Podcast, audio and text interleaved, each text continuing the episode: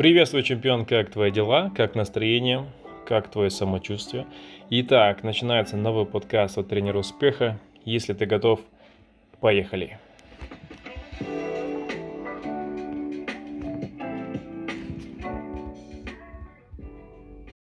Наша сегодняшняя тема – это зажимы в горле. Почему не все могут говорить ярко, громко, звонко, высказывать свои проблемы, свои эмоции, выплескивать и делиться с собой, с другими людьми. Почему это происходит, как с этим бороться и какие рекомендации есть для того, чтобы это проработать.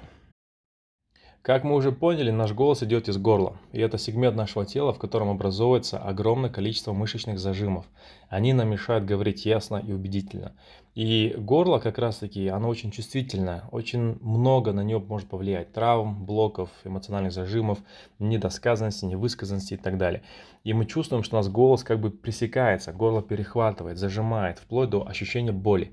Но многие не могут с этим ничего поделать. Они обращаются, может быть, к лору, или пытаются пить что-то теплое, или пытаются какие-то а, отвары выпивать, но это не работает, потому что это психосоматика в первую очередь. Сейчас мы с вами разберемся, что это и как с этим дальше жить. Любые зажимы связаны с горлом, то есть горловые зажимы, это психологические реакции тела на стресс. То есть тело стрессует. А если он зажат постоянно, значит мы постоянно испытываем стресс, даже если мы его не ощущаем. Помнишь, да, есть такое упражнение в актерском мастерстве, где ты плечи поднимаешь, зажимаешь, сжимаешь максимально сильно, потом опускаешь, чтобы понять, что, оказывается, тело было стрессовано, и оно было зажато, то есть было напряжение. Мы его не чувствовали, настолько мы сильно к нему привыкли.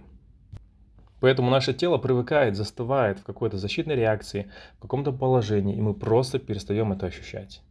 И когда только все остальные части тела расслаблены, вот тогда становится понятно и заметно, что, оказывается, у нас есть спазм в этой области, у нас есть зажатие, да, то есть у нас сжимается. Вот поэтому мы так часто болеем, когда мы отдыхаем, когда вроде бы каникулы, отпуск или когда мы не на работе. Заметь, это очень важно. А теперь обрати внимание, как мы, взрослые, воспитанные якобы люди, да, реагируем на боль душевную или телесную. Нам хочется зарать от боли, от гнева, от обиды. А мы что делаем? Мы стискиваем губы, зубы и горло. И мы якобы воспитанные, поэтому не можем это выразить. В отличие от детей. Дети что делают? Они сразу реагируют открытыми, звонкими криками. Они говорят, а, у, мне не нравится, мне бесит, не хочу, хочу домой, хочу к маме. То есть ребенок не боится. Ребенок, он просто а, начинает работать в стиле импульс-реакция. Импульс-реакция, да, у нас с этим большая проблема. Мы все это прогоняем через призму оценки. Прилично, неприлично, так делают ли воспитанные девочки, а может быть это уяд, а я же мальчик, я не должен плакать, не должен реагировать. Короче, мы прогоняем это через мозг, через сознательную часть, через префронтальную кору, нейрокортекс, да, и мы начинаем после этого страдать, потому что эмоции, они не выплескиваются. Поэтому ребенок, он что делает? Он выплескивает эмоции через голос, быстро забывает про свою обиду. А мы сдерживаем свои естественные реакции, годами переживаем свои неозвученные проблемы. И все это имеет огромный отпечаток как раз таки на нашу психосоматику и на все наше тело. А еще мое любимое, да, правило номер один. Плакать неприлично, потому что есть рядом люди, потому что ты мужик, потому что ты сильная, ты независимая. Короче, а любой запрет зареветь, да, то есть мы начинаем глотать слезы. А, мы даже зевать не можем. Кто из вас может зевать? Я, например, обожаю зевать открыто, как это делать, например, в животном мире. Типа, да, со всеми звуками и вытекающими последствиями. Да, это неприлично, но, по крайней мере, я не заболеваю именно в области горла. А я работаю голосом, я работаю на публике, мне нужно говорить. Поэтому это необходимость номер один.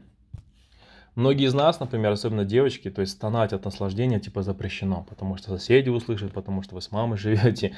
И когда мы говорим про секс и про стоны, даже там есть проблемы. Получается, это из разряда а, замкнуто, тихо, молча, и поэтому тело не испытывает ни оргазма, не испытывает удовлетворения и не может полностью кайфануть и а, отдаться вот этому животному наслаждению. Поэтому ты можешь, конечно, говорить, что понятие морали, воспитания, да, ради бога, но тогда не жалуйся, что у тебя идет заболевание на уровне психосоматики, что у тебя зажимы в теле, что ты страдаешь от этого. Тогда не жалуйся, потому что природа, ей насрать на все, что мы с вами создали как человек с точки зрения воспитания, морали, этики, социума и а, норм. А теперь обрати внимание, как мы улыбаемся, как мы смеемся. То есть у нас социальная улыбка, да, просто защитная реакция на опасность. Это больше похоже на оскал.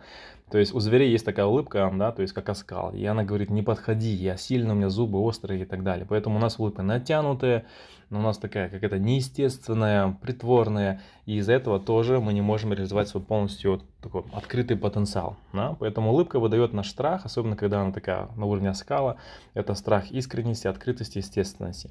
Поэтому наша слабость какая? То есть мы не позволяем себе реализовывать наши природные желания и инстинкты, поэтому заболеваем намного чаще, чем другие представители фауны. Я думаю, теперь тебе понятно, почему это происходит, ты об этом слышал неоднократно, но опять же забываешь про это чаще всего.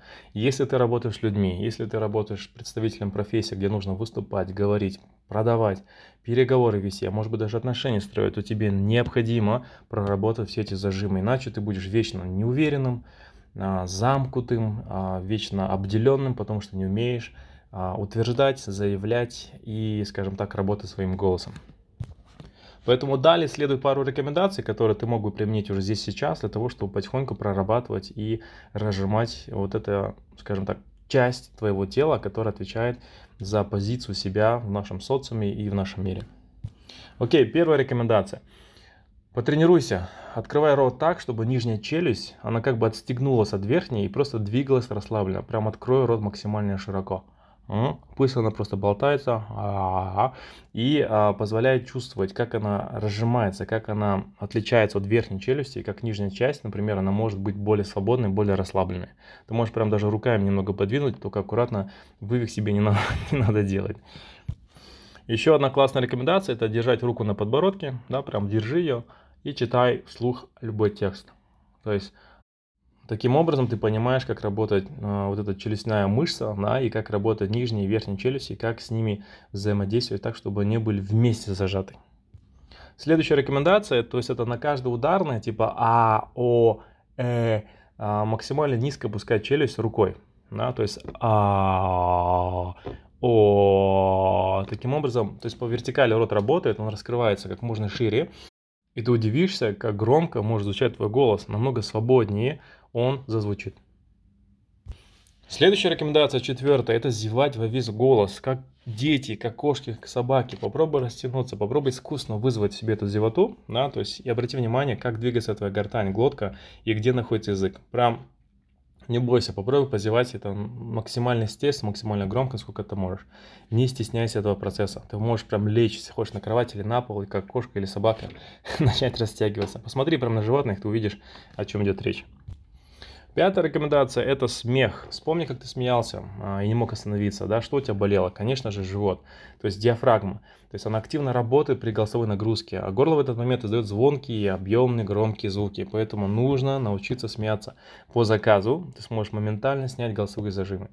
Поэтому, ну и настроение поднять, потому что серотонин пойдет в кровь. Поэтому смеемся, а, шутим, улыбаемся, не пытаемся это сделать на уровне «я принцесса», «я не пукаю, я не какаю», и я пахну, скажем так, вот цветами и хожу в туалет радугой, да, поэтому не боимся этого процесса, смеемся открыто, смеемся максимально искренне, естественно. Кстати, мужч- мужчинам очень многим нравится естественный смех женского пола. Сразу определяется, моя, не моя, нравится, не нравится, и выдает ее естественное желание жить, радоваться и наслаждаться жизнью.